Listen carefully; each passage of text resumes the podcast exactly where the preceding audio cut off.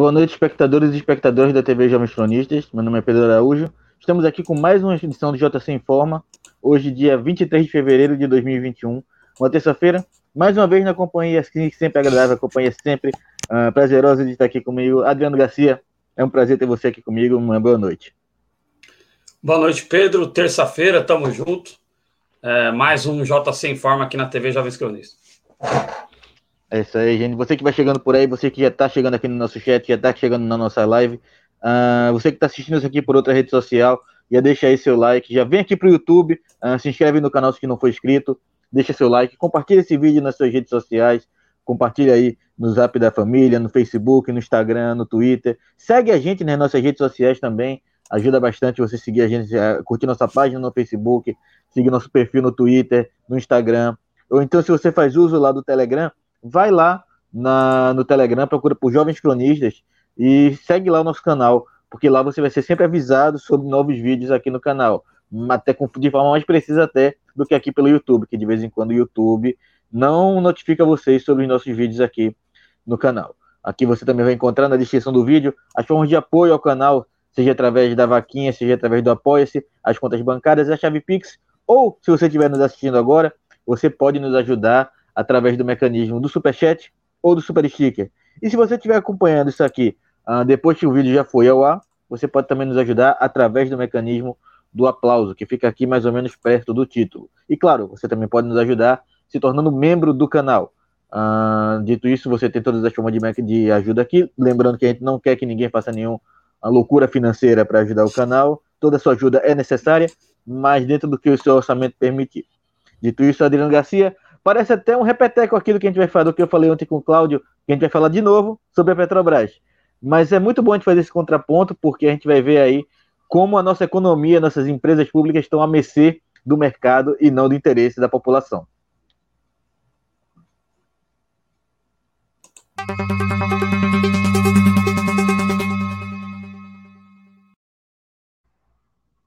Porque as ações da Petrobras, aquelas que caíram ontem 20%, dispararam 12%.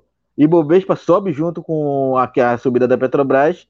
Uh, e aí, Adriano Garcia, a gente vê, fica muito claro para quem consegue perceber um pouco, que essa flutuação no valor da Petrobras, a, o terror ontem financeiro feito pela mídia corporativa uh, e pelo, pelos grandes jornais, pelos grandes investidores, mostra que tudo isso, essa perda de valor, essa subida de valor da Petrobras, é mera especulação. E aí você tem uma empresa pública do tamanho, do porte, da importância da Petrobras, que está aí a mercê de especuladores do mercado financeiro, que não estão nem aí se isso vai prejudicar ou beneficiar a população, quando o Brasil, que hoje já sofre com pandemia, com a pobreza, com a miséria. E aí a gente vê a nossa, a nossa Petrobras, a maior empresa pública do Brasil, sendo aí alvo de especuladores, Adriano Garcia. E o governo, através do presidente da República, do Paulo Guedes, e infelizmente da nossa Câmara dos Deputados e do Senado Federal, estão aí corroborando com essa prática de mercado e deixando a nossa economia aí ao sabor do que o mercado quer, Adriano Garcia. É, lamentável. A maior empresa brasileira, né, a Petrobras, um patrimônio nacional, é, alvo de, de joguete. Hoje a Petrobras, lamentavelmente, é, assim como patrimônio nacional, por isso que eu fiz a manchete desse jeito, é, brinca com patrimônio nacional, porque hoje as, as empresas públicas, os serviços essenciais para a população, patrimônio nacional, virou um joguete é, na mão do mercado, lamentavelmente. Né? Hoje fazem o que quer. É, e aí o intuito muito claro é fazer uma liquidação, né? Petrobras em liquidação, daqui a pouco a gente acredito, é, não sei se está em manchete, mas Eletrobras também em liquidação. Então, é a verdadeira liquidação do patrimônio nacional, é, com o desgoverno, com o presidente, né? É claro que o Cláudio sempre lembra, e, é muito verdade, né? O, o, o, Bolsonaro é a ponta do iceberg, né? Existe toda uma máquina por trás do Bolsonaro que chega a ser mais nefasta do que o que o Bolsonaro fala, né? Mas é, é, é muito triste ver isso que está acontecendo. O intuito, claro, é a desvalorização da empresa. Você vê que é, quando fala-se é, na entrega da empresa, a situação, é, é os especuladores fazem euforia, o preço das ações, ou seja, a, a cotação das ações dispara e tal, né? É, porque o interesse é entregar o mais barato possível é, a empresa, mas também é, entregar uma empresa que, ainda que sucateada, seja vendável, né? Seja ainda possível vendê-la, né? Seja vendível, acredito que vendível, né? Vendável, acho que não existe essa palavra. Mas, enfim, é... ou existe, agora me confundi. Mas, enfim, uma empresa que seja possível de ser negociada, né? É, mas sob os valores mais baixos possíveis. Está em, em, curso um projeto de entrega do patrimônio nacional, o qual a, a grande mídia é partícipe nisso. Não sei que tipo de lucro eles podem ter com isso, mas o fato é que sempre cobram é, o desgoverno Bolsonaro, né, de que é preciso entregar o patrimônio nacional o mais rápido possível. É, difícil entender os interesses escusos é, do mercado, mas é, é, é interessante observar que é, é, sempre atender esse tipo de interesse. Né? Então, isso mostra que os organismos de mídia nacionais têm também forte influência do capital internacional. Isso desde sempre, Pedro. É interessante lembrar que na época da ditadura foi a época em que as organizações Globo, por exemplo, né, e que são o carro-chefe da mídia nacional, as organizações Globo se estabeleceram justamente no período ditatorial, né? É, a Globo ela se estabelece durante a ditadura. A Globo ontem, ontem e hoje, na verdade, ela tem feito aí uma propaganda muito forte. Não que ela não faça antes, mas esses dois dias aí depois da intervenção do governo e hoje a gente vai chegar a falar daqui a pouco da Eletrobras, mas com a entrega da do MP que autoriza a é, privatização da, do sistema Eletrobras, a Globo ela vem fazendo uma série de, no, de notícias que é, é, muito, é muito engraçado você olhar aquilo e ver o olhar não informativo. Ele não está ali com caráter, aquele jornal, aquela manchete, aquela notícia que ela está passando, não tem um caráter informativo. Ele tem um caráter quase que panfletário. É quase um panfleto ali do mercado liberal que ele está passando no Jornal Nacional. Falando sobre os benefícios da privatização, de como foi ruim quando o governo Dilma fez usou a Petrobras para intervir no preço do petróleo. Ruim, eu não sei para quem. O povo pagava dois reais de gasolina e chiava naquela época. A quem não lembra aí da, da dona Thaís aí indo no posto, gritando, berrando, querendo que a Dilma fosse lá, querendo que a Dilma fosse lá. Esse povo hoje paga cinco reais no combustível e acha maravilhoso. Aqui em Recife não tem um posto de combustível mais com preço abaixo de cinco reais. Não sei como é a situação aí em São Paulo hoje, mas em Recife não tem mais nenhum posto de combustível vendendo gasolina a menos de cinco reais. E esse povo hoje acha esse preço de gasolina maravilhoso. Não me lembram que o próprio Bolsonaro, lá na época de 2018, tem até aquele, a imagem, aquele panfletinho lá dele, que é uma imagem muito comum na internet, mostrava que a gasolina ia ser dois e tanto, o gás de cozinha ia ser 35 reais. A verdade a gente vê agora, Adriano. A verdade uhum. a gente vê agora. Agora, interferência na Petrobras para baixar preço de combustível?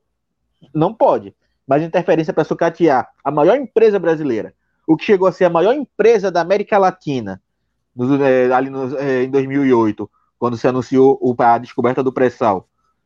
Aí você sucatear, intervir para sucatear essa empresa e vender, porque quando a gente sucateia, a gente só dá aquela, aquele ar de inoperância na empresa, como fizeram aí durante todos os anos 90, dá o ar de inoperância, mas o maquinário toda a estrutura vai continuar lá. Não é como se estivesse destruindo a estrutura quando a gente fala em sucatear, é bom a gente vai deixar aqui claro para nossa audiência, a, a gente está falando em tornar ela inoperante, tornar as coisas mais caras, como se a empresa, por estar na mão do Estado, fosse inoperante. Mas todo o maquinário, todo o investimento que foi feito, toda a construção, toda a estrutura da Petrobras, ela vai estar tá lá quando for privatizada. Estrutura construída com dinheiro público. E que aí vai passar para a empresa privada, que não teve nenhum gasto na construção daquela infraestrutura e vai passar a usufruir de toda a estrutura criada por um Estado. Vai ter muito pouco investimento. A gente vê a situação da Vale, que herdou praticamente as barragens da, da Vale do Rio Doce, da empresa Vale do Rio Doce, não fez nenhum tipo de manutenção, tanto que a gente vê aí Brumadinho, Mariana uh, e alguns outros acidentes que vão vir a acontecer. Não falo isso com alegria nenhuma, mas a gente sabe que vão vir a acontecer outros acidentes em mineradores, em barragens de mineração. Uh, a gente chegou a falar, inclusive, ontem aqui, que algumas pessoas em Minas Gerais já vêm relatando barragens vazando na região de Brumadinho. Uh, e são empresas que foram entregues ao capital internacional, ao capital privado, e não tiveram nenhum tipo de investimento, Adriano, nem na empresa e nem no país em si. A gente vê a situação como está hoje.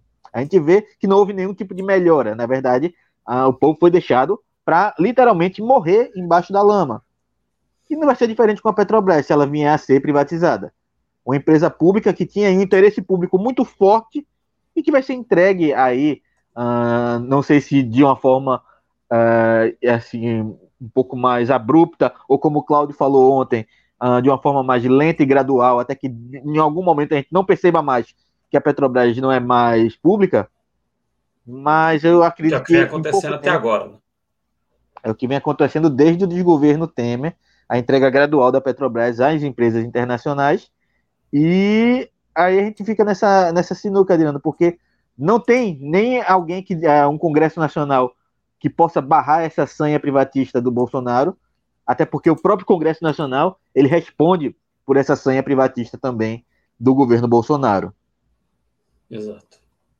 Exato, né? E, e, é muito e é muito contraditório, né? A gente vê. É, é, eu sou plenamente a favor. Se é para atender o interesse da sociedade brasileira, uh, o Estado, né? O chefe de Estado, não que é o caso do Bolsonaro, longe disso, né?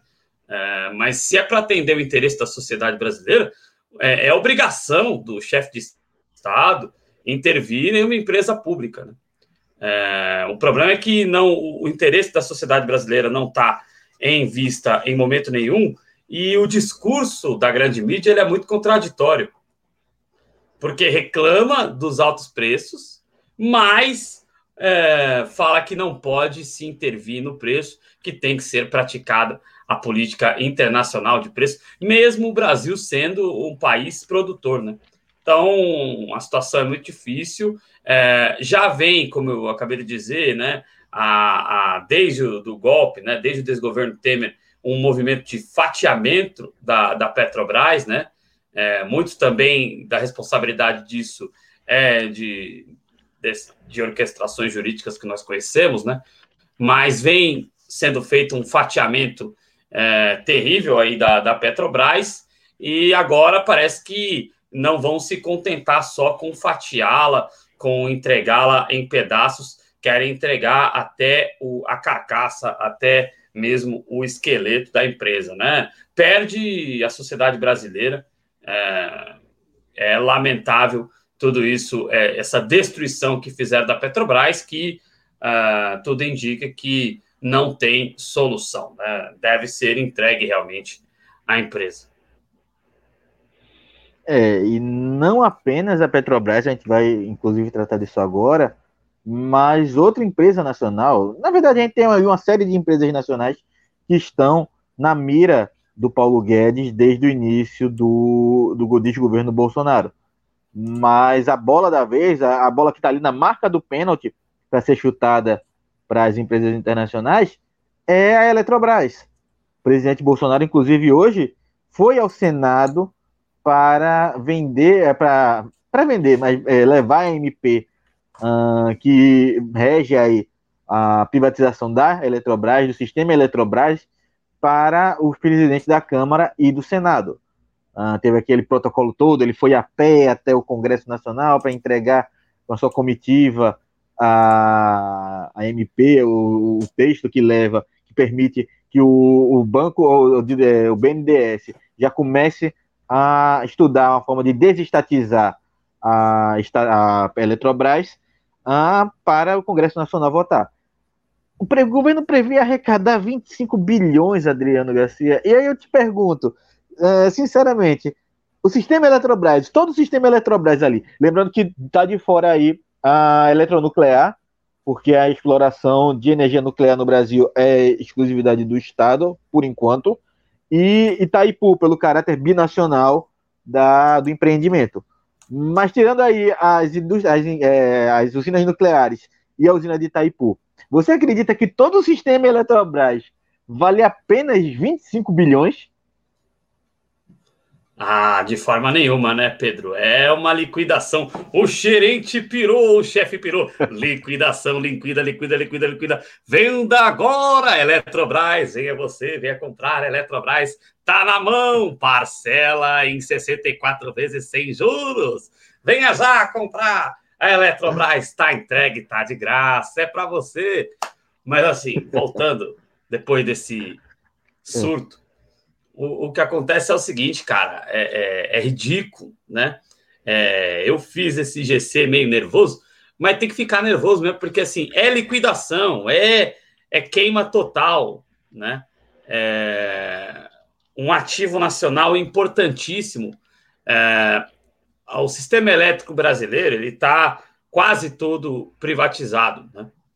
É, as, as, empresas do fornecimento direto de energia, ainda que elas é, recebam, né, que elas tenham a infraestrutura da Eletrobras por trás, né, das linhas de transmissão, da, da administração das hidrelétricas, da Eletrobras, é, as empresas que lidam diretamente com o consumidor e fazem o consumidor passar raiva, fazem o consumidor é, ter um atendimento péssimo, fazem com que o consumidor pague altas tarifas, né?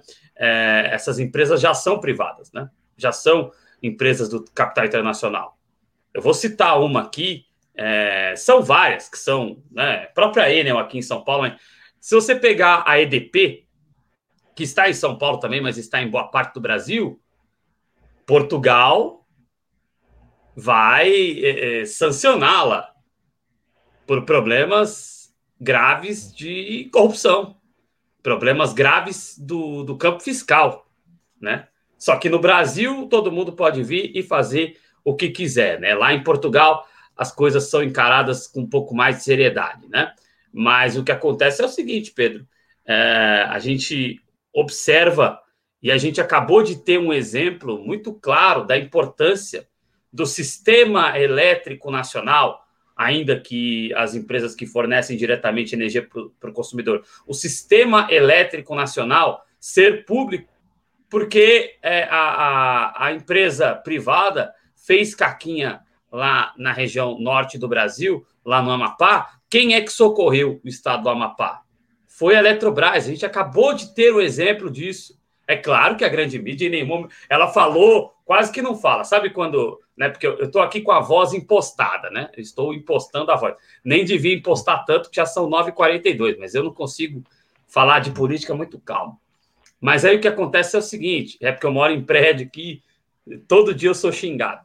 Aí o que, que acontece? É... É, eu estou com a voz impostada, como todo jornalista deve estar sempre, né? Quando eles foram falar que foi a Eletrobras que socorreu é, o estado do Amapá, eles falaram assim: é, houve a intervenção do, da Eletrobras, eh, falaram, né? Falaram meio que não querendo falar, porque não pode enaltecer o que é público. Tem que sempre trabalhar para que tudo seja entregue, tudo seja. Eu gosto muito de usar esse termo doado, né? Porque a população não recebe nada de graça. Eu acredito que vocês falaram ontem aqui sobre a chantagem, que é uma verdadeira chantagem é, essa PEC emergencial, né? Olha, eu vou dar quatro parcelas de 300 reais para as pessoas, né? Porque as pessoas elas vão ter conforto, elas vão, vão ter garantido o seu direito à alimentação, a vestuário, a lazer, a, a, saúde, né? Com 300 reais. O valor de 300 reais, ele vai atender todas as necessidades básicas desta população desassistida, né? Mas em troca disso, ó, eu não posso me comprometer com a saúde e com a educação, hein? É, eu dou esses 300 reais, que é um valor insofismável, né? É um valor maravilhoso, mas eu não posso. Se eu estou dando esses 300 reais, que as pessoas vão ficar ricas, né? Com esse valor, as pessoas com 300 reais, elas vão todo dia ter picanha na sua mesa com 300 reais durante quatro meses. É, então eu, eu, não posso me, já que eu estou fazendo esse esforço descomunal, eu não posso me comprometer com a saúde e com a educação. Então, isso é um verdadeiro. Isso, por exemplo, né? Estou puxando esse exemplo de outro, mas isso é um, uma verdadeira chantagem, isso é pisar na cara do povo brasileiro, né? A mesma situação, voltando aqui, né? Depois é, de, de, ser bastante prolixo, a mesma situação é em relação à, Eletrobras, né? A gente acabou de ter um exemplo em que a Petrobras consertou a caquinha, para não dizer outra coisa, dessas transnacionais que vêm aqui e fazem o que querem, mas não. É, vamos ignorar isso, vamos fechar os olhos para isso e vamos doar. Doar, porque 25 bilhões é doar, né? Doar a Eletrobras, o sistema elétrico nacional, para o capital internacional. É, é desolador, né? É o momento que a gente está vivendo no Brasil e aquilo que a gente falava dias atrás, né, Pedro? É, existem situações que nem com a maior boa vontade, nem com a maior qualidade possível de governo que seja voltado aos interesses da população, existem, existem situações, existem desmandos, existem ações terríveis que não serão possíveis de ser consertadas, né? A primeira privataria, ela foi pesadíssima, mas é, é, agora o estrago vai ser maior pelo que eles vão mexer, né? Se você parar para analisar, Pedro, é, as três maiores, é, tudo bem, a Telebrás, ok, mas as três maiores empresas é, brasileiras serão doadas, serão entregues, serão, né? Amarra a pessoa de perna aberta, é, fazendo uma alusão horrível aqui. Peço desculpas, mas é, elas serão entregues, serão doadas ao capital internacional, que são a Petrobras, a Eletrobras é, e falei três, né? A Petrobras, a Banco do Brasil e o Banco do Brasil, mas eu, eu já, eu já vislumbro Correios, né? o Banco do Brasil também, mas eu já vislumbro, quando eu citei três, vamos colocar quatro então, o Banco do Brasil, e eu já vislumbro os Correios, a empresa de Correios e Telégrafos brasileira, um patrimônio histórico do Brasil, privatizado, entregue ao capital internacional, toda a capacidade de logística dos Correios. Gente, vocês falam, ah, é, alguém que aqui está assistindo pode falar: olha, mas os Correios é ruim. Gente, é, entregar de graça, praticamente, a estrutura logística que tem os Correios, né? É, é eu tenho um amigo que é de logística, né? E é reaça, quer dizer, um ex-amigo, infelizmente, é, é reaça, né? Mas é, qualquer pessoa de logística que tenha o mínimo de entendimento sabe que a estrutura logística dos Correios é uma estrutura magnífica. Foi sucateada? Foi. Mas é uma estrutura enorme. Né? Você entregar isso de graça para o capital internacional é horrível. Então, não é só é, a Eletrobras que está em liquidação, lamentavelmente. É, é todo a capacidade pública brasileira. A gente tinha que caminhar numa outra direção, né? É, a gente tinha que caminhar é, no fortalecimento das empresas públicas é, em, em, complexos industriais, né, para que a gente pudesse ter autonomia é, de insumos aqui na área da saúde, na, área, é, na própria área de suporte à, à questão da alimentação, né, para garantir alimentação básica para a sociedade brasileira a preço justo, enfim. Nós tínhamos que ter um fortalecimento da nossa capacidade de serviço público, né? é, porque nós temos uma população que é uma população, em sua maioria, de, de, de classe média baixa, uma população de renda baixa, uma população, em sua esmagadora maioria, que ganha no máximo dois, três salários mínimos. Esse é o retrato da população. Então, nós temos que ter um serviço público forte. Lamentavelmente, é, está sendo desestruturado isso, é, e é difícil saber para onde vai parar o Brasil com tanta entrega, Pedro? É difícil porque se a gente for olhar, são setores chaves para a sociedade brasileira, setores de investimento chaves aí da nossa sociedade.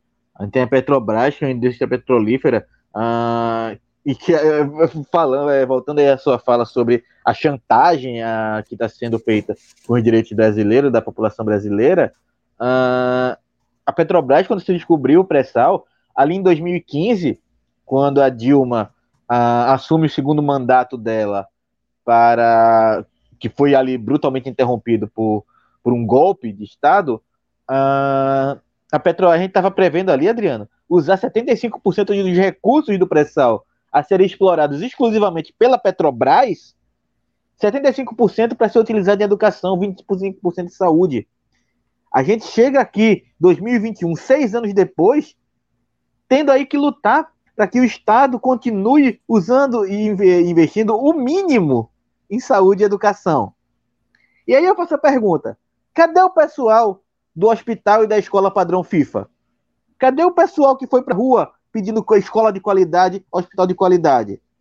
Agora a gente não vai ter nenhum mínimo para agradar o anseio do mercado que é muita gente que foi para as ruas em 2013 defendia. A gente não vai ter, não vai ter escola padrão FIFA, não vai ter é, é, hospital padrão FIFA. Os estádios padrão FIFA estão aí sucateando e se acabando sem, é, sem o devido manutenção. No final das contas, a gente não vai ter nada. Vai privatizar um setor chave como a Eletrobras, que é responsável por alguns programas, uh, assim, que para mim foram muito é, importantes durante o governo do PT, que era o Luz para Todos, porque tem famílias no interior do Brasil que não tinham luz elétrica em casa. Você sabia que chegar no século XXI e tem gente no Brasil que não tinha luz elétrica na sua casa? Era muita era a, a realidade de muita gente aqui no interior do, do Nordeste. Se você chegar no Centro-Oeste, vai ter muita gente que viveu por isso, talvez ainda viva isso hoje. Você chegar na Amazônia, vai ter muita gente que, viveu, é, que ainda vive isso hoje. Era um programa que, através do sistema Eletrobras, levava energia para as populações. E a importância de você ter uma empresa pública é para que ela sirva para a política, para é, a aplicação de políticas públicas, como levar energia elétrica, como você tem os Correios, que é a única empresa que entrega em alguns lugares do Brasil, porque o FedEx, a sei lá qual empresa americana, qualquer empresa privada aí, não vai querer entregar, Adriano, no interior da Amazônia, no meio da floresta amazônica, não vai querer no, entregar no, no meio do no sertão nordestino, não vai querer. Aí, você compra uma, é, faz uma compra através dessas empresas privadas, elas cobram três vezes o valor que levariam para uma cidade grande, e quando chega lá a embalagem, da, aquela embalagem bonitinha ali da empresa privada, tá lá o selo dos Correios. Porque ele leva seu dinheiro e manda o correio entregar para você da mesma forma. Agora, Esse... essa empresa privada que adquiriu os Correios vai querer continuar entregando no interior do Nordeste, no interior do Brasil, no interior do Amazonas? Não vai. Ela vai querer entregar onde tem lucro. E a importância de empresa pública é que ela sirva a finalidade social dela. Os Correios está ruim, é ineficiente, cobre melhorias, não cobre que vendam. Vão cobrar concurso público para que tenha mais eh, servidores dos Correios. Qual foi a última vez que você viu concurso público para os Correios? Não estou falando só para carteiro, concurso público para os Correios, para fortalecer o Correio mesmo, o Correio Público. Faz muito tempo que a gente não tem é, empresas públicas, é, concurso público para os Correios. Você não pode reclamar de ineficiência de empresa que não que é, tem servidores que foram se aposentando e não foi reposto esse pessoal. Aí você vai usar de exemplo os Estados Unidos, porque os Estados Unidos têm correio público. Quem entregou os votos lá de, é, por correio durante as eleições foi o correio público americano. Que tem lá também, veja só, a monopólio sobre cartas e telegramas. Da mesma forma que aqui no Brasil. Agora o pessoal vem, não, porque os Estados Unidos, os Estados Unidos, os Estados Unidos. Nos Estados Unidos, a maior parte dos investimentos em empresas privadas, se for pegar quem é o maior parceiro comercial da Tesla, se você for pegar quem foi o maior parceiro uh, de investimento das universidades privadas, é o governo americano. Mas sempre vendem, Adriano, esse papo de Estado mínimo, de privatização, para os países periféricos. Se você pegar os países do eixo, os países centrais, são a maior parte dos grandes serviços ou são públicos ou têm investimentos públicos. Aí para cá, para nós, eles vêm essa ideia de que o Estado tem que ser mínimo e as empresas têm que ser privatizadas. Em geral, às vezes, para empresas estatais desses países centrais, Adriano. É, né? O, o Estado é mínimo para a gente, né, Pedro? Que precisa do serviço público, serviço público de qualidade, para esses detentores do capital, para é, aqueles que entregam é, o, o, patrimônio nacional para o capital internacional, para eles o Estado é máximo, né, Pedro? É, é, e, e é aquela história, né? É aquela história, não tem como. Uh, você trouxe um exemplo muito claro, né?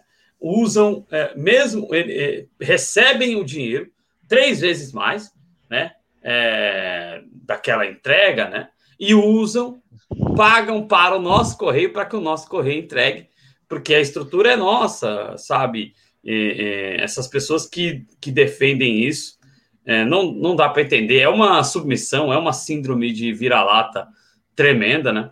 E, e ela se institucionalizou, né? lamentavelmente, pela segunda vez.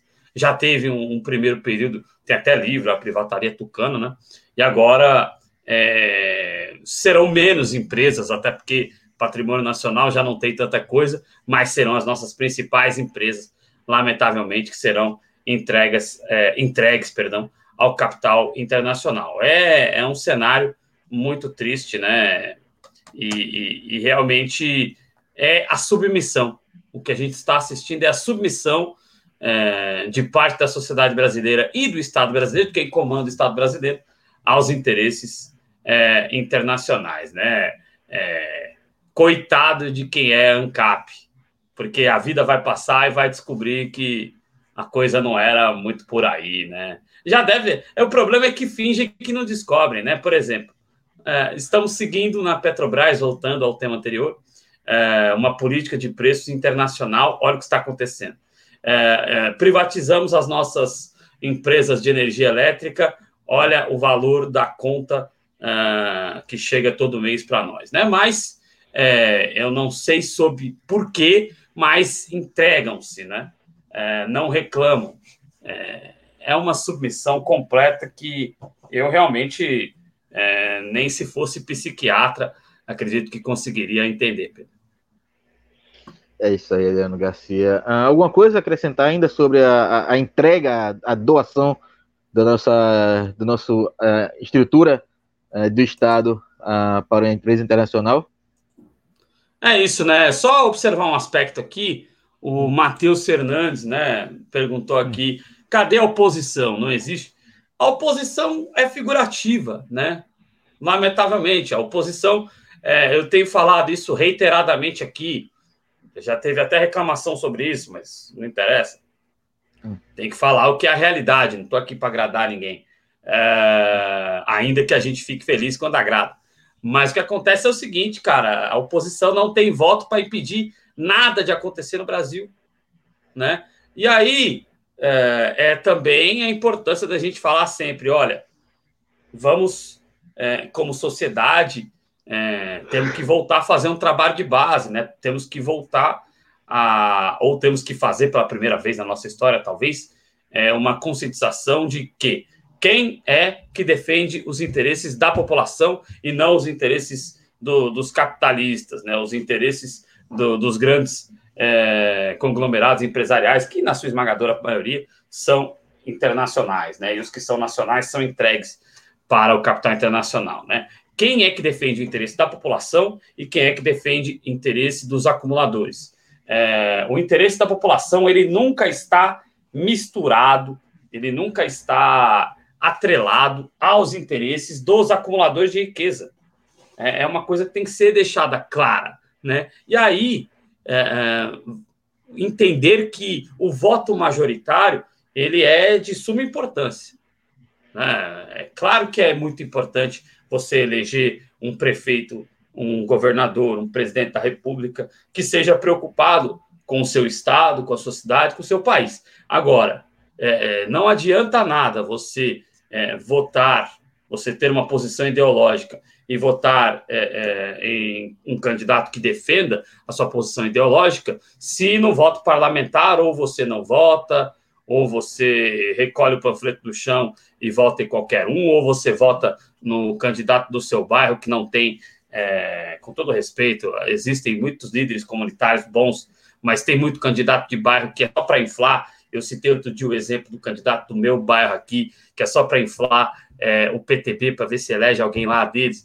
Então, o que acontece? é, é, votar com consciência também o voto parlamentar, porque infelizmente os caras dominam, os caras dominam, né? Eu não sei como tem tanto deputado de centrão pelo Brasil, eu não consigo entender é, a quantidade de deputados que existem do centrão ou do que eu costumo chamar de direita tucana, né? Que são esses partidos todos que são satélites do, do tucanato, ainda que tenham a sua representatividade, diferentemente dos partidos pequenos de esquerda. Hoje a esquerda, ela, além do PDT e do PSB, né, a esquerda tem hoje outros dois partidos representados, que é o PT e o PSOL, de forma muito diminuta, né?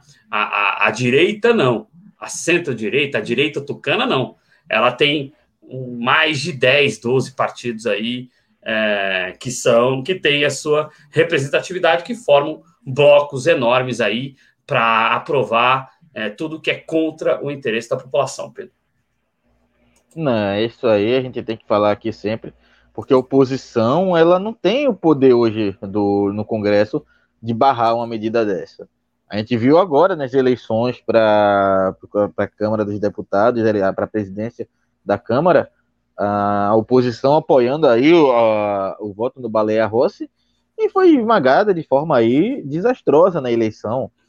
A gente tem ali poucos partidos, Adriano citou aqui, PDT, PB, PSB, PT e PSOL com representação. E lembrando que algumas pessoas do PSB e do PDT uh, ah, nem sempre votam alinhados com a é. oposição.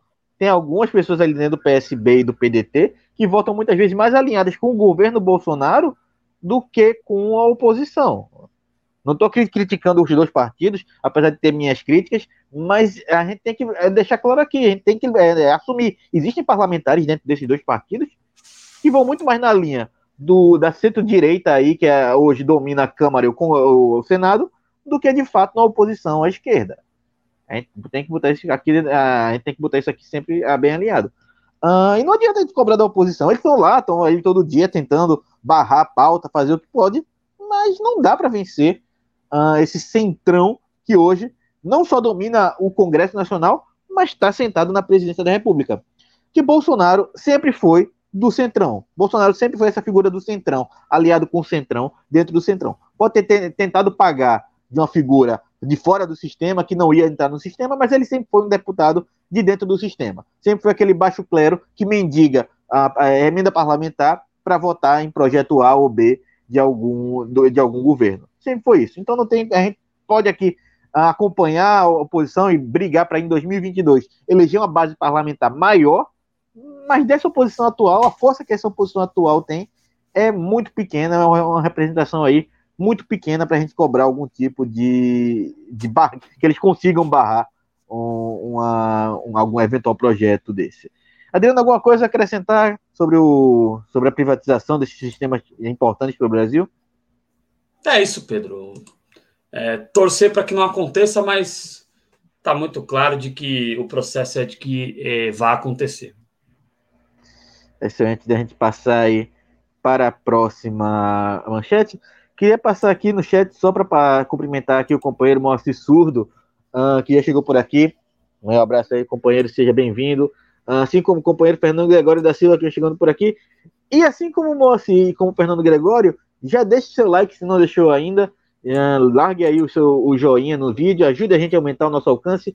Uh, compartilhe os seus vídeos nas suas redes sociais. Uh, e se não for inscrito no canal, se inscreva, porque é muito importante ter você aqui com a gente. Uh, Fernando Gregório chega a falar que a luta é desigual. Governo e mídia querendo a venda do patrimônio público, fora os interesses de fora, dos que querem comprar e bancam a mídia e os políticos direitistas safados. É, a gente já viu aí que, inclusive, é, na disseminação de fake news contra o, a nossa ordem democrática, houveram ah, houve dinheiro aí, investimento internacional nas publicações contra a ordem democrática a gente talvez nunca saiba, mas talvez por trás de todas as reportagens do Jornal, do, do, Jornal Nacional ali defendendo a privatização, existe um investimento internacional. A gente também nunca tem a prova cabal ali, o documento entregando o dinheiro. Mas que a gente sabe que existe essa, essas pretensões internacionais por trás de cada matéria do Jornal Nacional, a gente sabe, não é, Adriano?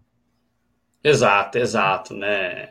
é, o poder econômico é muito forte, sempre teve é, acima, sempre teve bancando as ações dessas corporações que atendem a, a, a esses interesses, né? Então, a, a gente sempre, eu, eu, sempre costumo dizer, né? O jornalismo a gente deve servir a população, mas os grandes grupos de mídia, eles se servem da, da população e se servem do atendimento dos interesses é, contrários a, ao da população e favoráveis a, a, a esses é, acumuladores, a, a, esses representantes do capital internacional. Né? É isso aí, Adriano.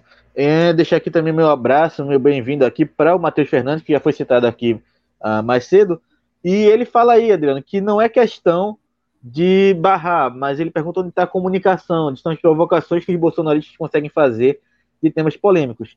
A gente acabou de falar aqui, Matheus. Uh, existe por trás aí desses robôs bolsonaristas, dessa leva aí que consegue levantar uh, hashtag no Twitter, consegue levantar assunto no Facebook, existe muito investimento internacional em cima disso.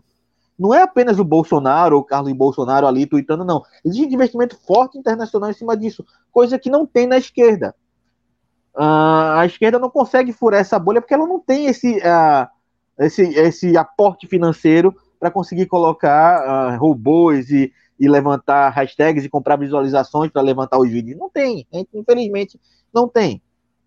Tanto aqui nesse canal, esse canal pequenininho da esquerda, mas se você chegar num partido grande como é o Partido dos Trabalhadores, por mais dinheiro que eles tenham, por mais que ele vai conseguir financiar canal A, canal B, não vai ter o aporte financeiro que esses grupos bolsonaristas recebem para é, disseminar fake news, fazer essas grandes, uh, essas grandes publicações que alcançam muitas pessoas, acabam furando a bolha e chegando para pessoas como eu, como Adriano, como você. Então a gente não tem essa, esse aporte financeiro que eles têm qualquer, lá nessas publicações. Qualquer ancapzinho bolsonarista tem 200 mil seguidores, cara. A pessoa, não, não só os veículos, os veículos têm muito mais deles, né? Mas os, qualquer ancapzinho, eu tava vendo hoje, como é que é o nome do sujeito?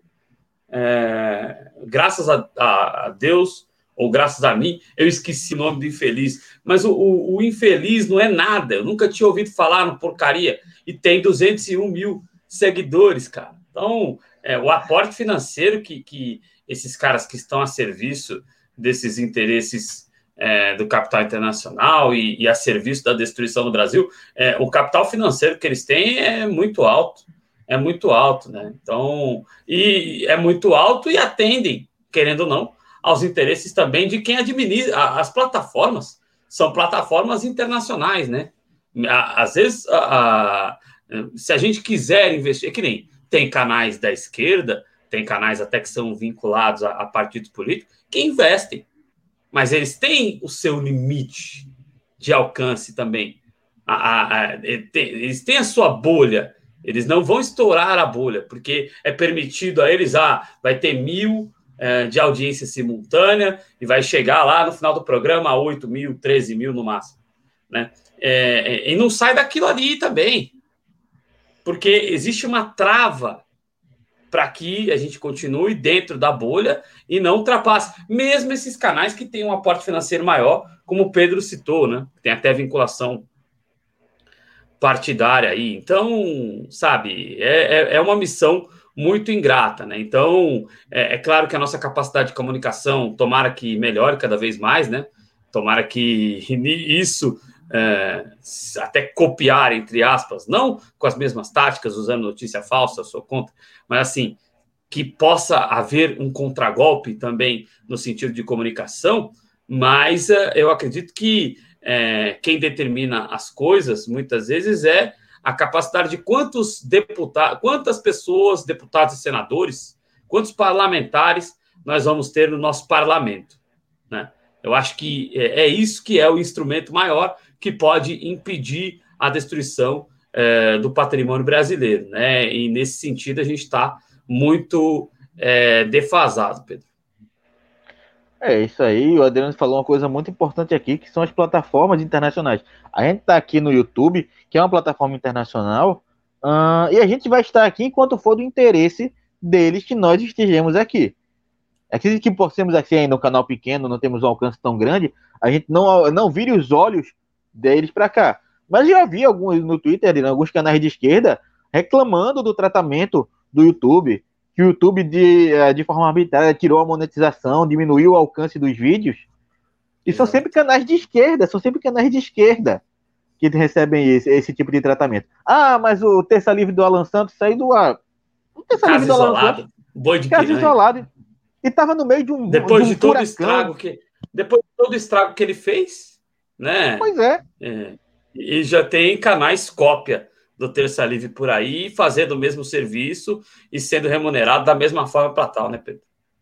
Pois é, e aí vem dizer que é porque violou a, as diretrizes da plataforma. Já violava faz tempo. Já violava essas diretrizes faz tempo. O YouTube só resolveu tirar agora porque foi conveniente ao YouTube tirar ele agora. Mas se não tivesse todo esse furacão, toda a questão judiciária, se não tivesse toda a questão já dentro do STF em relação ao Alan Santos, provavelmente o YouTube manteria ele ali disseminando as fake news dele da mesma forma que o Ministério fez. E aí eu concordo, agora eu concordo com o Matheus Fernandes. Era bom fazer um estudo aí dos escritórios do YouTube no Brasil. A gente precisa saber como é que o YouTube é, funciona, como é que essa plataforma funciona, quais são os critérios deles para desmonetizar os canais de esquerda, porque eles limitam o alcance dos canais de esquerda. Seria muito importante aí a gente ter esse levantamento. Aí, antes da gente terminar aqui esse momento do chat, queria dar um abraço aí para Tereza Cristina Gomes, que também chegou por aqui. Meu abraço, seja muito bem-vinda. Uh, Adriana, alguma coisa a acrescentar? É isso, é isso. Vamos seguir em frente, Pedro. Vamos seguir em frente, porque a rachadinha rachou, Adriana. A rachadinha rachou. Uh, eu não sei se quem rachou foi a rachadinha ou foi a cara de pau dos ministros do STJ, que cada vez mais vai se tornando ali um reduto bolsonarista. É, muitas decisões favoráveis ao Bolsonaro e à família dele vem saindo justamente do STJ. E agora a quinta turma do STJ anula a quebra de sigilos de Flávio Bolsonaro. É uma vitória aí para o senador Flávio Bolsonaro do Republicanos, uh, que vinha sendo investigado pelo Ministério Público do Rio de Janeiro pela questão das rachadinhas na Câmara dos, eh, de, dos Deputados do Rio de Janeiro, uh, Assembleia Legislativa do Rio de Janeiro, no caso, ah, e agora, Adriana, a gente vai ter, vai continuar acompanhando, mas fica um pouco mais difícil. Você anula aí algumas provas que eram cabais para ah, levar adiante o processo contra o Flávio Bolsonaro. Pois é, né? E, e é um enredo que a gente sabe muito bem, né? Existem alguns setores, né? A gente lembra sempre dos casos do, do Tucanato, por exemplo, né? Existem alguns setores que não são incomodados pelo judiciário, né? Então aí o Flavinho é, aliviado, agora vai ficar mais difícil ainda pegá-lo, né? É, e vai reforçar todas as narrativas de que eles, claro que com cara de pau, né? A gente sabe que não, mas é, Bolsonaro vai, com certeza agora, próprio Flávio, outro, os outros irmãos, né? Olha, tá vendo? Foi atestado que estavam nos perseguindo, né? Sendo que houve aí um, um aporte jurídico para apoiá-lo, né? A gente sabe quem está por trás disso é o presidente da República, né? É isso que ele, eles são, é, a honestidade que eles sempre pregaram que são, tá aí a honestidade, né? É, é vamos é, é, impedir que haja uma investigação correta, né? Porque impedindo que haja a investigação, você não consegue chegar até o crime, né? Isso é a quadrilha da família Bolsonaro. É, eu, essa narrativa que você acabou de falar já está sendo posta em prática, porque o Flávio Bolsonaro ele já deu aí já, o depoimento dele, uh, depoimento assim, porque eu dou naquela entonação dos depoimentos que são dados nas igrejas evangélicas de quem livrou do diabo. Tem até um muito engraçado de uma mulher dizendo que uh, não conseguia cagar, mas não entra aqui em questão. A questão é do Flávio Bolsonaro, ah, já falando aqui, depois de dois anos de massacre, fico satisfeito. Ele justamente isso que o Adriano falou agora.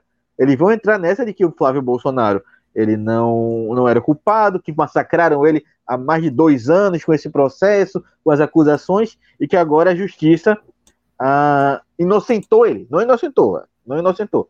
Ah, eles tiram aí provas cabais aí que eram importantes para o andamento do processo, mas ele ainda continua sendo processado. O processo ainda está nas mãos do Ministério Público do Rio de Janeiro. Mas é muito tendencioso, Adriano, na minha opinião, que o judiciário, que a, o STJ, ele vinha dando recorrentes a decisões positivas ao governo Bolsonaro. Eu quero fazer é, uma, uma, levantar aqui uma questão para você, levantar a bola, ver se você uh, mata de voleio para o gol. Acredita que essa bajulação do STJ em relação ao Bolsonaro tem a ver com as duas indicações que ele ainda tem a fazer ao STF? Que a gente sabe que ainda tem dois ministros aí a se aposentar ainda durante o governo Bolsonaro e tem mais duas indicações para ele fazer para o STF. Você acha que algum ministro, alguns ministros ali do STJ estão querendo pleitear uma dessas vagas ou é mero conchavo ali mesmo? Pode ser uma possibilidade também, né? O Bolsonaro tem moeda de troca aí, inclusive preço pessoal, né?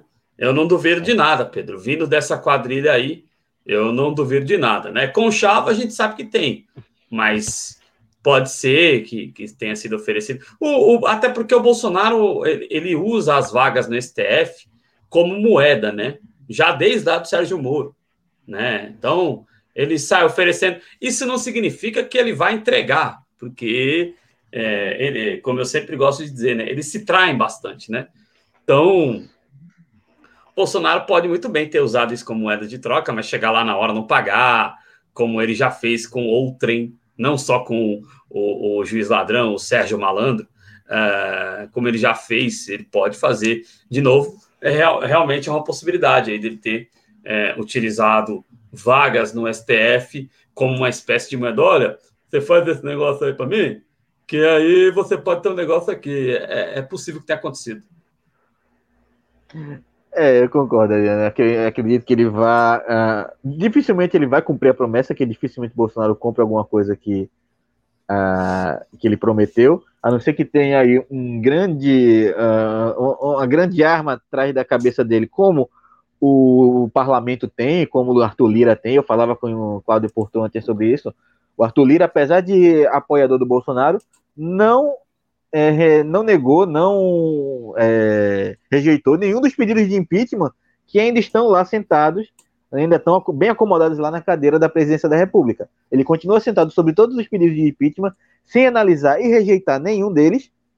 E tem ali, claro, obviamente, uma grande arma apontada para a cabeça do Bolsonaro, para dizendo: ou você faz o que eu quero, ou eu dou andamento a esse pedido de impeachment. O STJ, os ministros do STJ, não têm essa mesma uh, essa mesma essa mesma moeda de troca aí que o Arthur Lira tem. Então é muito provável que o Bolsonaro, quando chegar na hora de indicar o ministro do STF, ele coloque alguém que uh, talvez não terrivelmente evangélico como ele quer, mas dificilmente ele vai cumprir a. Se ele fez essa promessa, dificilmente ele vai chegar realmente a cumprir essa promessa. Adriano Garcia, alguma coisa a acrescentar sobre a, a, a, a cara de pau rachada dos ministros do STJ? É, acho que não. Vamos ver aí, né?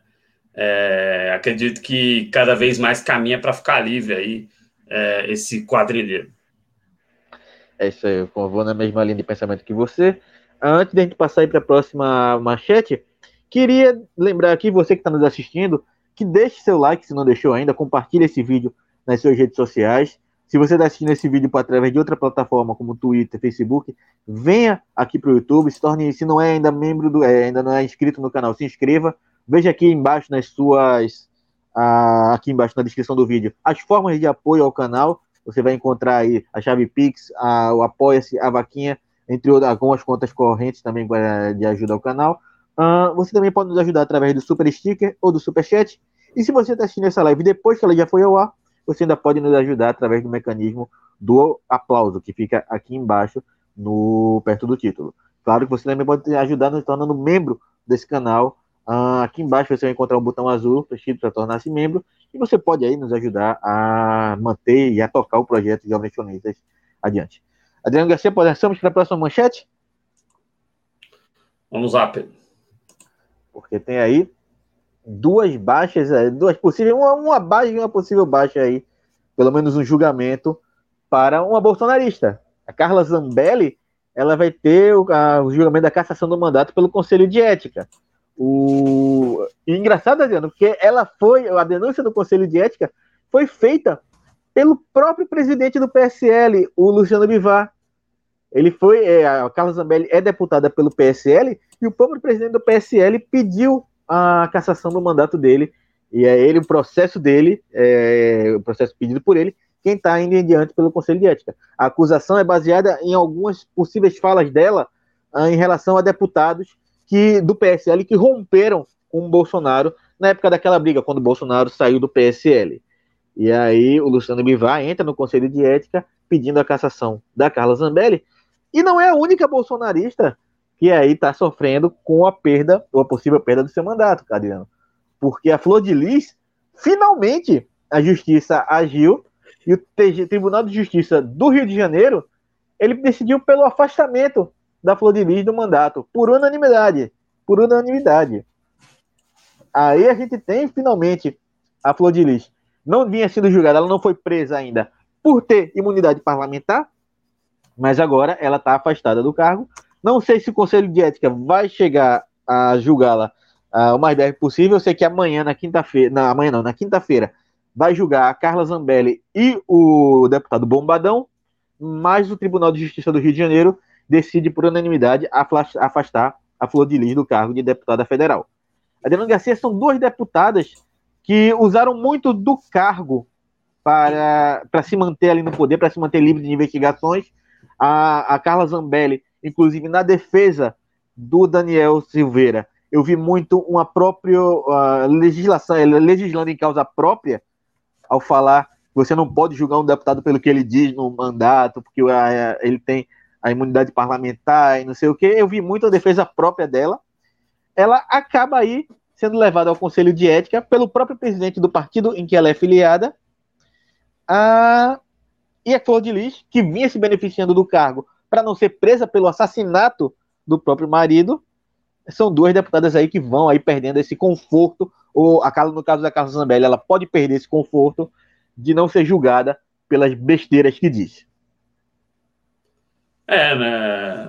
Vamos ver o que acontece. É, é interessante observar, né, que a, a, onde está levando a fidelidade cega, né? E ela tem algumas posturas que são tanto quanto inexplicáveis a Carla, né?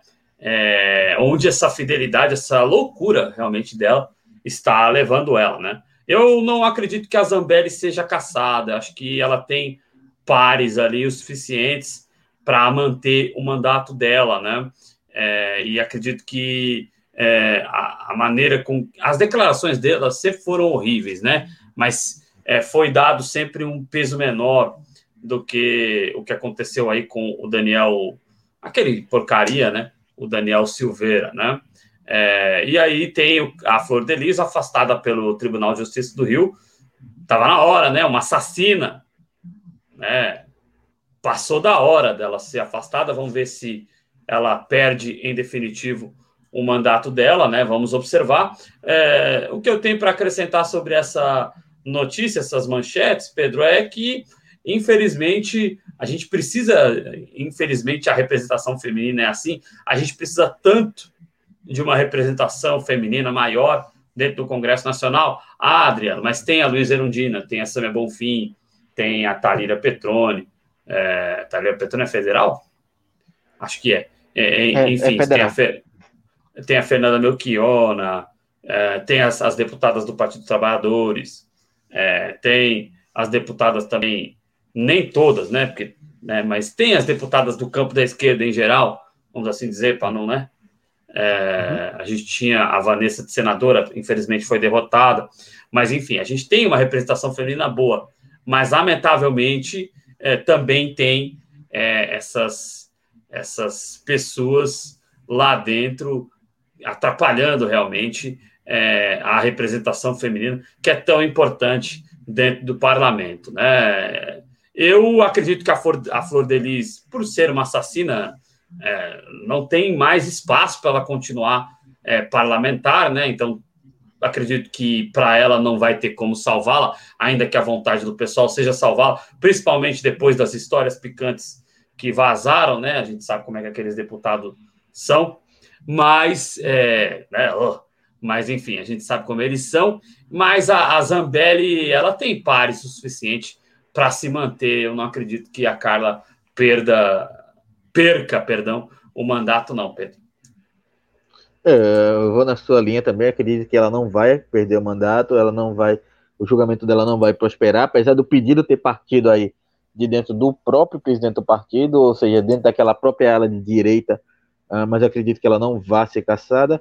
A Flor de Lis, eu acredito que ela, ela vai acabar perdendo o mandato, porque é, a história dela extrapolou um pouco uh, o limite do aceitável ali, com o, o assassinato com requinte de crueldade do pastor Anderson o ex-marido dela, ex-filho dela também, vale sempre lembrar aqui, porque é um pessoal que, que enche a boca para falar em moralidade, em bons costumes, mas apoia aí a deputada que fazia um verdadeiro bacanal com os filhos uh, no local onde morava.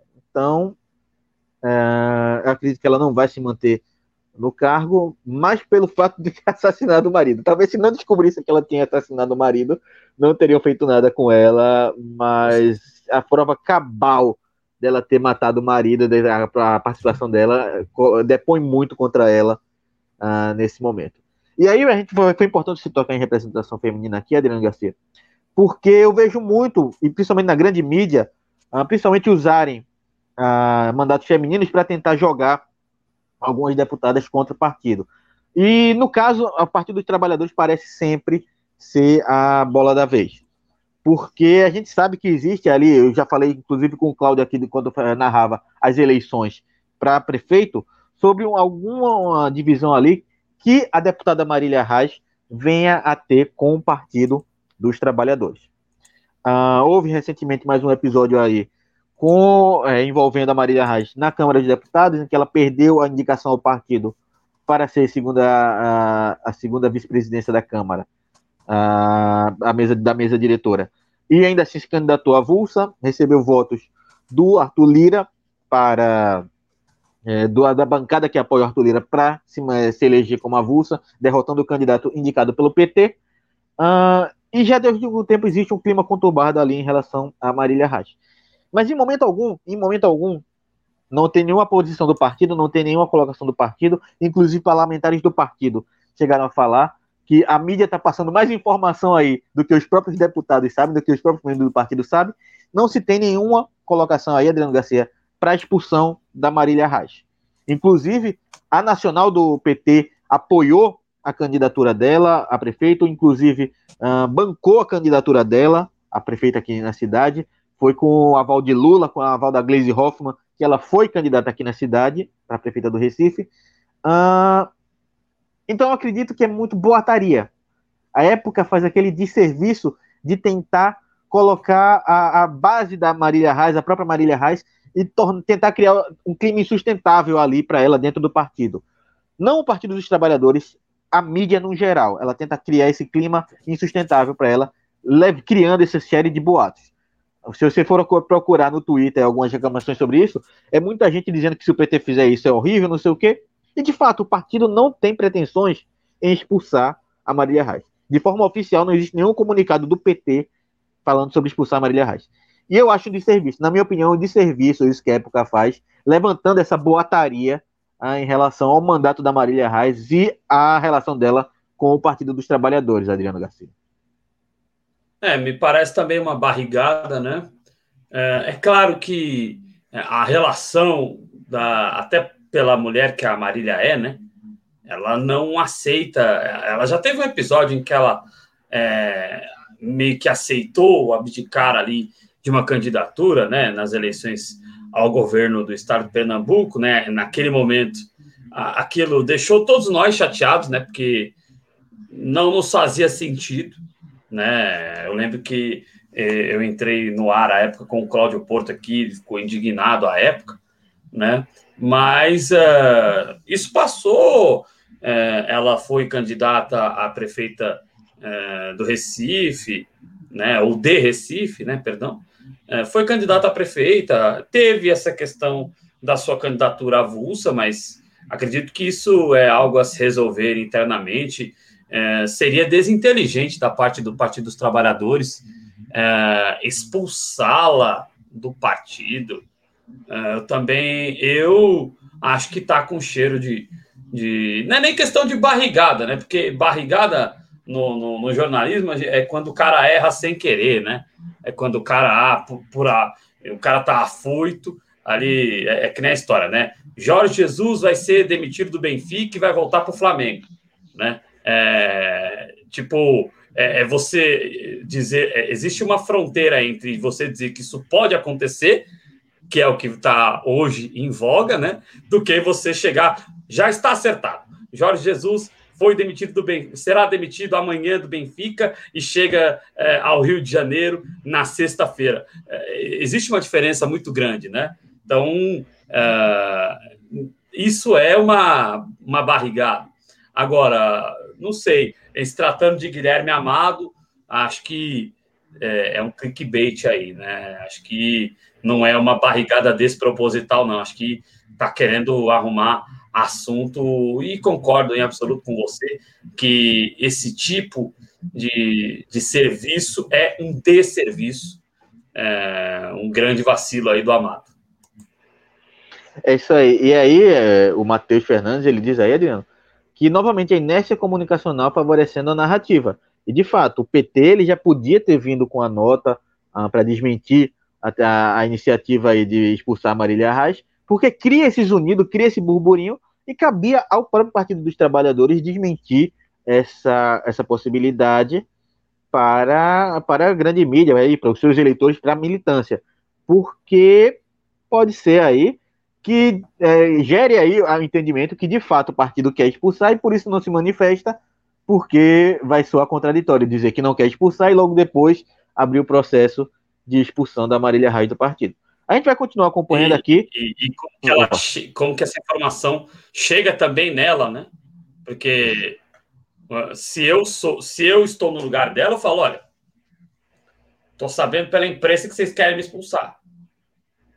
Vocês têm que me comunicar ou comunicar ao veículo de imprensa, ao jornalista que está cometendo um erro, uma inverdade ou uma difamação Agora, se vocês não se posicionarem, eu acho que eu mesmo vou cair fora. É porque tem essa história de que é, da fidelidade partidária e tal, né? Mas é, é uma situação com certeza que é mais desconfortável para a própria Marília Reis do que para o Partido dos Trabalhadores. Com certeza, com certeza, Adriano. Aí fica essa falha de comunicação do PT e a gente vai continuar acompanhando, mas a opinião aqui que a gente tem hoje é de que é uma boataria, um clickbait, como a Adriano falou, e a gente vai seguir acompanhando, mas na nossa opinião, na opinião do projeto Jovens Cronistas, não passa de boataria para conseguir visualização, para gerar assunto e criar esse ruído aí na comunicação entre o PT e a Marília Reis.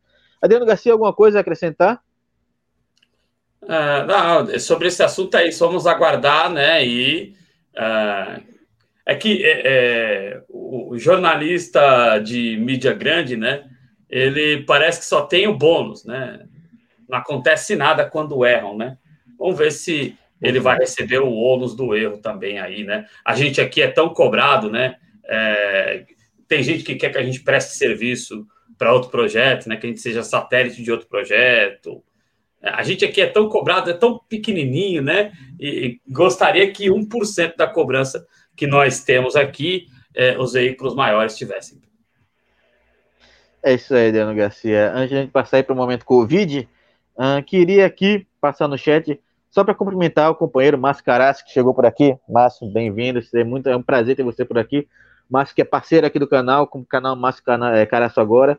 Vocês não conhecem o, pro, o, projeto do Márcio, vão lá conhecer. Assim como o companheiro Rogério Nitablian, que também é um parceiro aqui do canal, é membro aqui do canal. Uh, tem o próprio canal dele, um Sabe, canal muito virou membro agora.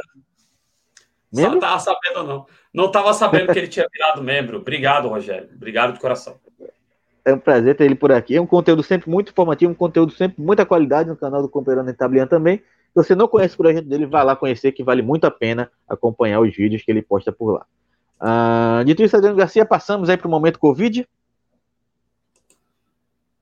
Infelizmente. Vamos lá. Infelizmente.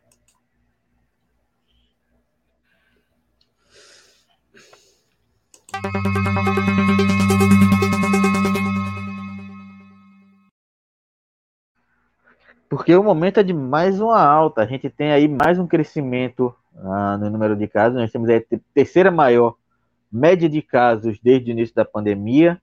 Uh, a gente já vinha acompanhando aí, Adriano Garcia, uma, um, mais de 30 dias com mil mortes por dia. E no dia de hoje nós temos aí 62.715 casos confirmados de Covid-19 no país. Sabe aquele grande jogo de futebol, aquele grande estádio lotado, aquela final de Copa do Brasil, aquela final, a final de Campeonato Brasileiro com estádio lotado? Esse total de pessoas, gente, foi contaminado com Covid-19 no dia de hoje. Esse total de pessoas contaminadas com Covid-19 no dia de hoje. Acumulados desde o início da pandemia, são 10.257.875. Uma cidade, imagine uma cidade com 10 milhões de habitantes. Imagine São Paulo, com tantos, é, com esse de habitantes, tudo contaminado de Covid-19. Uma cidade inteira contaminada de Covid-19. Se fosse um filme americano, seria um filme de tragédia, um filme de catástrofe. Tanta gente contaminada de Covid-19. Como é apenas o Brasil, para alguns, na cabeça de algumas pessoas, então não é tão importante assim ter 10 milhões de casos confirmados em menos de um ano, em menos de um ano de pandemia. E aí a gente chega aí nos óbitos pela Covid-19, que é outro número aí mais do que triste, é desolador. São 1.386 casos novos, óbitos novos de Covid-19 nas últimas 24 horas. 1.386 casos novos de óbito de Covid-19. Acumulados, chegamos, nós estamos quase chegando nos 250 mil. São 248.529 óbitos acumulados desde o início da pandemia. E vale lembrar que são números que não são absolutos, não são totais, porque a gente não tem como confirmar, não temos uma testagem em massa. Então, tanto o número de casos quanto o número de óbitos pode ser imensamente maior e nós não sabemos. São números aí que a gente tem de uh, uh, que a gente tem que colocar muito abaixo do que pode ser a realidade, porque esses 250, 248 mil mortes pode ser infinitamente maior do que de fato é.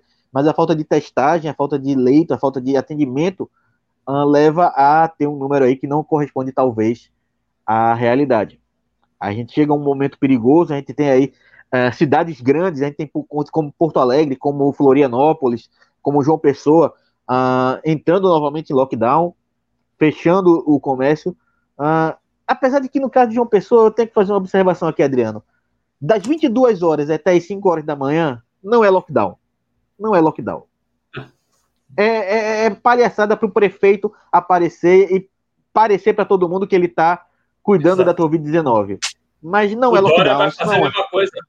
O Dória quer fazer a mesma coisa aqui em São Paulo. O sujeito fingido, canalha, sem vergonha. Ah, é, o, nosso, o nosso Instituto Botatão, nosso é o cacete, você queria ter privatizado, cara. Então, assim, é, é, não dá para elogiar João Dória. Não existe nenhuma possibilidade de tecer qualquer elogio que seja ao fascínora João Dória, que está se crescendo e acha que vai ser presidente da República nas costas do mérito dos cientistas do Instituto Butantan, Pedro. Desculpa esse desabafo, mas achei que o momento do seu aí em relação a João Pessoa era oportuno para fazer, porque o Dória está anunciando que vai fazer a mesma coisa em São Paulo. E, e, e, outra, e outra, vai ter lockdown das 22 às 5 da manhã.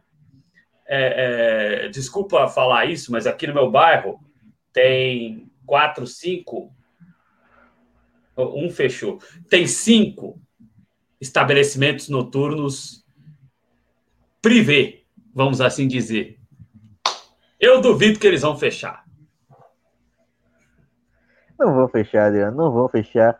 A gente sabe que não. É uma palhaçada eles colocarem uh, esse lockdown de, é, de, madrugada, quando todo mundo está em casa dormindo, porque o trabalhador tem que dormir para poder trabalhar, levantar às 4 horas da manhã e começar a se arrumar para sair de casa. Então o trabalhador não vai estar tá na rua de fato. Aí você colocar um lockdown desse é uma palhaçada para você aparecer uh, e eh, fazendo a propaganda que está preocupado combatendo a Covid-19. Não tá, não tá. A mesma coisa está acontecendo aqui em Pernambuco. Uh, o governador, em algumas cidades da, do interior, vai fechar o comércio das 8 até as 5 da manhã. Apesar de ser um pouquinho mais cedo, na minha opinião, ainda não é o suficiente. Num estado que tem quase 90% das UTIs ocupadas, Adriano, não é o suficiente.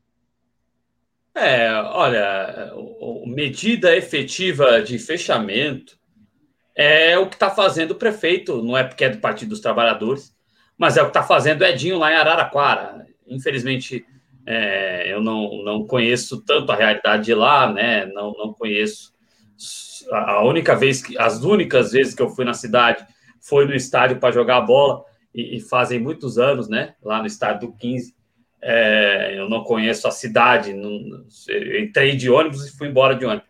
Mas assim, o Edinho está fazendo em Araraquara, algumas cidades do estado da Bahia também, lá com o Rui Costa, com qualquer, quaisquer críticas que possam ser tecidas ao Rui Costa, mas onde é para fazer lockdown, ele está fazendo, né, sob o nome de, de toque de recolher e tal, né, mas essas medidas, ah, vamos fechar das 22 às 5, ah, você vai funcionar uma hora a menos, você vai funcionar, é, sabe, isso é, não, não é medida efetiva, não, no meu entendimento. Mas, por outro lado, assim, tem que fechar? Tem que fechar. Mas qual que é o plano de assistência aos trabalhadores? Os trabalhadores vão ter os seus salários mantidos, os trabalhadores vão ter as suas contas congeladas, o empresariado vai ter crédito a juros zero, porque, uh, porque senão eles ficam falando, ah, vocês estão fazendo lockdown, depois não reclama de demissão. Não, ninguém aqui quer demissão de ninguém.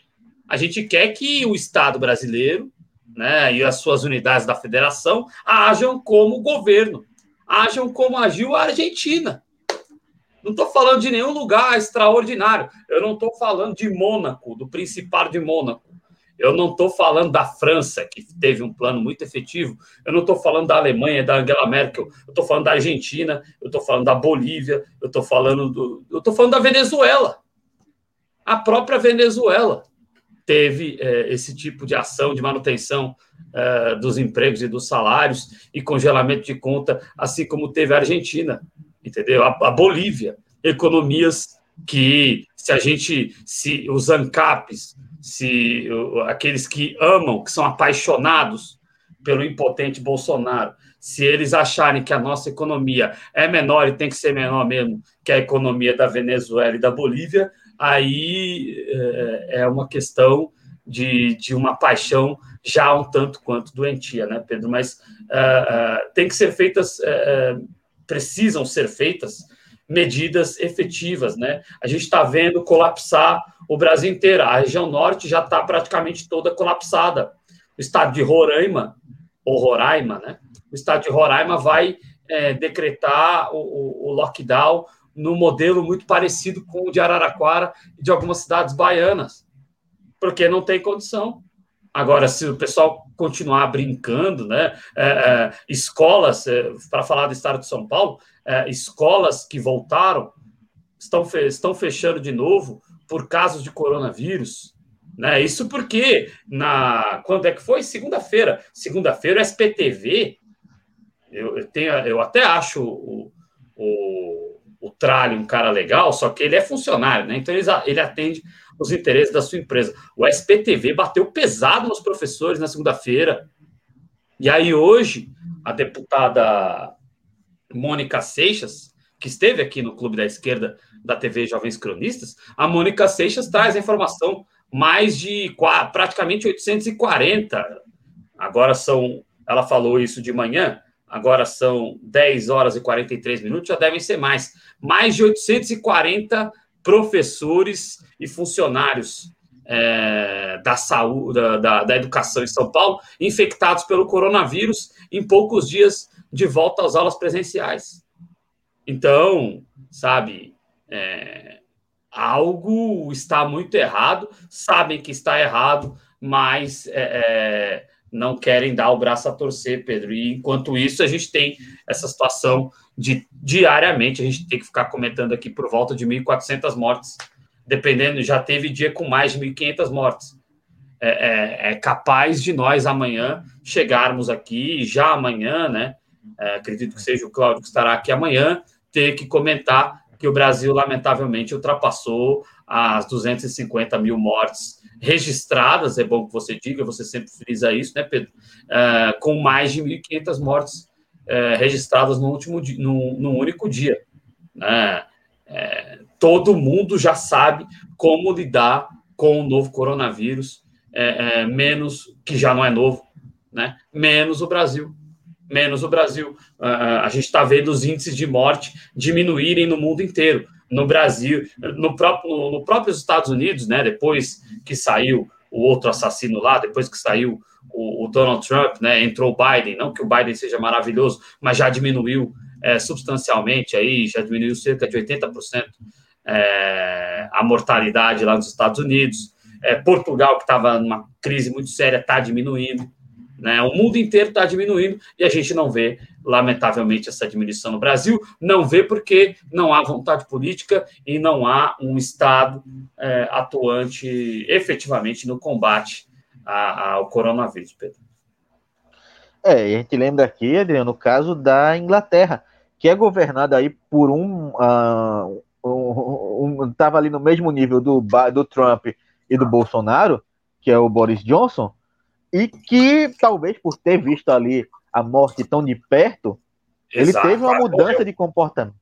Ele correu. Ele começou a mudar. E aí a Inglaterra também vinha com um surto muito grande, aumento do número de casos, fez um lockdown, fez um lockdown fechê muito severo e reduziu o número de casos. O grande problema do Brasil é que nós nunca tivemos lockdown. Nós nunca tivemos lockdown. As pessoas nunca deixaram de aglomerar. As pessoas nunca deixaram de se, de se aglomerar na casa de amigo, de amigo A, de amigo B, de amigo C. Ah, eu vou me trancar no meio do mato. Se tranca no meio do mato com uns 10, 15, 20 pessoas. Isso é, isso é isolamento social onde? Porque parece que do nada todo mundo agora ama praia. Gente que, não, gente que eu vi que odiava a praia a vida inteira agora quer ir pra praia. Vou pra praia, vou aplaudir o sol, vou aplaudir o pôr do sol, vou aplaudir o nascer do sol. Sabe? Tem 1.500 mortes. Vou aplaudir o quê com 1.500 mortes, bicho, por dia? 1.400, 1.300, 1.200. Mil mortes todo dia no Brasil. Vou aplaudir o quê? Eu vou curtir o quê? Que saúde mental a pessoa tem para ir pra praia? Com mil mortes por dia, sabe? É absurdo. Não, eu tenho que cuidar da minha saúde mental. Que saúde mental resiste a mil mortes por dia? Que pessoa é essa desconectada da realidade? Que vê mil pessoas no Brasil morrerem por dia e fica tranquilo só porque vai numa festa, porque vai numa praia. Que tipo de que tipo de pessoa ruim é essa que fica tranquila porque vai numa praia enquanto mil pessoas do seu país morrem? Sabe? É, e pior é que não é só anônimo que faz isso, não. É muita gente famosa que faz isso também. Sim. Muita gente famosa faz isso, muita gente famosa dá esse exemplo ruim, e muita gente da esquerda faz isso, muita gente de esquerda faz isso. Sim. E não quer ser julgado. Você não pode julgar as pessoas por terem fazer isso. Posso sim, posso sim. Eu, eu, estava distanciado. Eu estava distanciado. Eu estava cumprindo os Será? protocolos. Como se o vírus, Adriano, respeitasse burocracia. Estou aqui cumprindo todos os protocolos enquanto me aglomero aqui nesse espaço pequeno com outras mil pessoas. Aí o vírus vai respeitar, o vírus vai chegar lá com a pranchetinha, vai olhar, não, tá todo mundo de máscara, todo mundo de álcool em gel, todo mundo assim, então aqui eu não vou infectar ninguém porque o vírus segue burocracia. É um vírus burocrático, sabe? É desesperançoso demais, é, Adriano. É, é muito questão, desesperançoso. Eu sou do esporte, Pedro. Eu sou do esporte. E aí a gente está vendo, é, é, cara, teve muito atleta, muito profissional do futebol infectado. Teve gente dos bastidores que morreu. Teve técnico de futebol que morreu. Teve massagista que morreu. Tem jogador, toda hora tá saindo notícia de jogador infectado no mundo onde tem na Europa, onde tem protocolos muito mais rígidos. Essa história de que eu estou seguindo os protocolos. Cara, eu, eu estou seguindo os protocolos para ir ao supermercado. Só que ir ao mercado, ir ao açougue, é sobrevivência básica minha. Então, é, é isso eu estou seguindo. Agora, eu não vou. Ah, eu estou seguindo os protocolos para ir lá na, na, na praia, ir lá na, na rave, ir lá na, no, no, no Ilhados, né? Ir lá na casa do. É, sabe? Aí não tem protocolo que aguente, não. Haja protocolo, né? Até porque, quando dão esse exemplo, é, as pessoas comuns acham que podem seguir o mesmo exemplo, né? E a estrutura é muito diferente para essas pessoas que têm é, um pouco mais, tem mais capacidade financeira do que para a grande realidade da população. As pessoas estão se aglomerando dentro dos ônibus, dentro do metrô. O que, que vocês não falam? Não deviam estar se aglomerando. Só estão se aglomerando porque nós não temos um Estado brasileiro atuante, lamentavelmente, Pedro. É isso aí, Adriane. A gente sempre cobra aqui a postura do Estado brasileiro de estar, de fato, atuando na pandemia para manter as pessoas em casa durante o tempo que precisa estar porque a única forma de evitar, de diminuir essa curva é as pessoas ficando em casa enquanto puderem, deixando de aglomerar em ônibus e metrô, e principalmente aglomerando em praia e festa. Esse aqui não podia mesmo. Uh, a gente deixa aqui toda a nossa solidariedade às famílias e amigos das vítimas da Covid-19. Deseja toda a força, que vocês encontrem um pouco de conforto no meio dessa, dessa tragédia.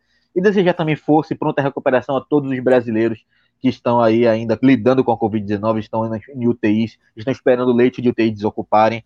Uh, a gente deseja aqui toda a força do mundo e a pronta recuperação para todos esses brasileiros. Adriano Garcia, antes de a gente finalizar aqui o, a nossa transmissão, queria agradecer ao companheiro Moacir Surdo, que deixou sua contribuição de dois reais aqui. Moacir, muito obrigado, é um prazer ter você sempre aqui nas nossas transmissões, é uma honra ter você aqui com a gente.